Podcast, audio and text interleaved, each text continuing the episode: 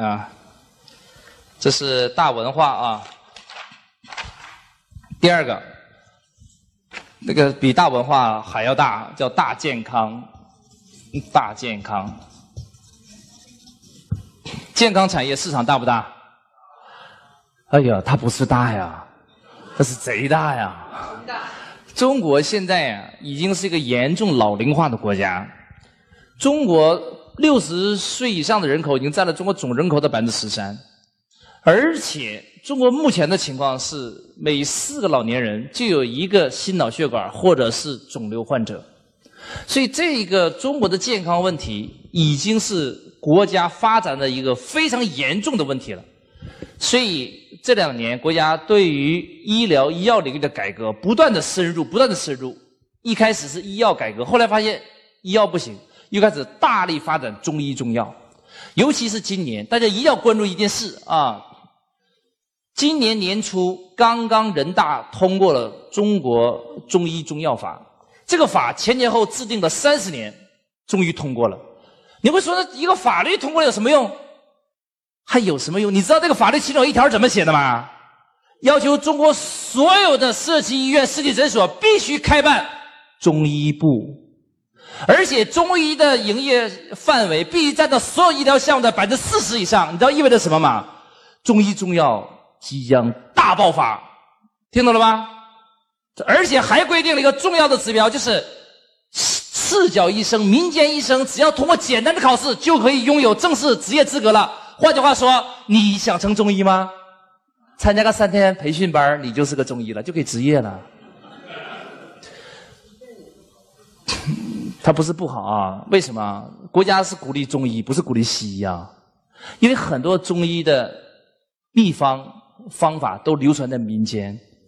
国家发现靠政府力量主导是很难的，只能搞一个什么全民动员，发动全民去贡献他的这些知识，贡献他的祖传秘方了。而且中医中药有个最大的好处，它跟西医的方法相比啊，西医是破坏性的，中医是什么修复性的。所以中医除非他给你开的药里边有砒霜，否则你怎么吃不会吃太大的风险，听懂了吗？而且中医很多的问题，它是可以通过外治的方法解决，比如说正骨的技术。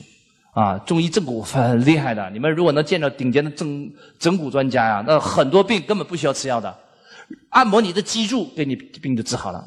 还有那个针灸的技术，中国的针灸很厉害。你很多痛症你吃西药没有效是吧？那中医针灸一针下去就不疼了。你说这个方法是不是应该广泛传播一下？但是对不对？尤其在海外，针灸已经得到了全世界老百姓的认可啊，所以很多中医针灸师啊都到国外去挣钱。所以证明中医中药这个产业真的是迎来了春天中的春天。所以我经常跟人家开玩笑说：如果你有钱，你去投资影视；如果你没钱，你去投资大健康，你绝对不会错的。啊，这个领域啊，市场商机太大了，而且不缺客户，不需要营销。只要你真的能治一种病的话，基本上客户就爆满，就是这样。你去，你一看那个医院，广州是全中国医疗比较发达的地方吧？每一天那个医院门诊呐，我跟你讲，都人满为患。啊，真的是太可怕了！郑州有一家医院，全中国赚钱最多的医院，一年营业额七十个亿，一家医院七十个亿啊！而且医药很暴利，啊，天生就是这个样子啊！所以这个领域我特别的喜欢啊，我也看好这个领域。如果你不知道该做什么行业，我鼓励啊，做哪一个呢？做大健康，但你不要说子健老师说大健康了，好。开个养生馆，搞个按摩院吧，那个没啥竞争力啊！那不是我说的大健康啊！我说大健康是什么呢？你得有一两项技术是有核心竞争力的。你不需要说我有十个啊项目、十个功能，你不需要，你只要有一招鲜就够了。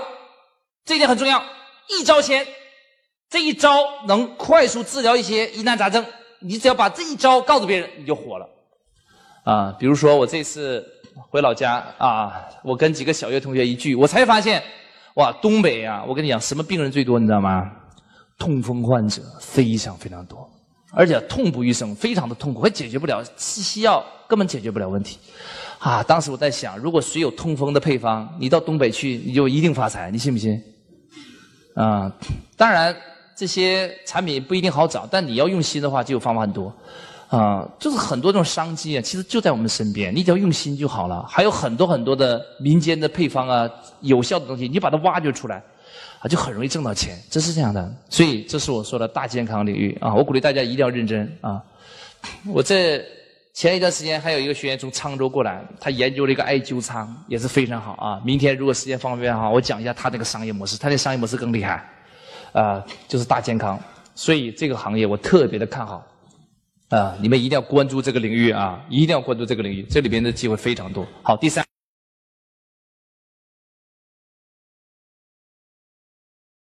了解学习子杰老师的课程，请添加微信号幺八八二三四九四六三零，微信号幺八八二三四九四六三零。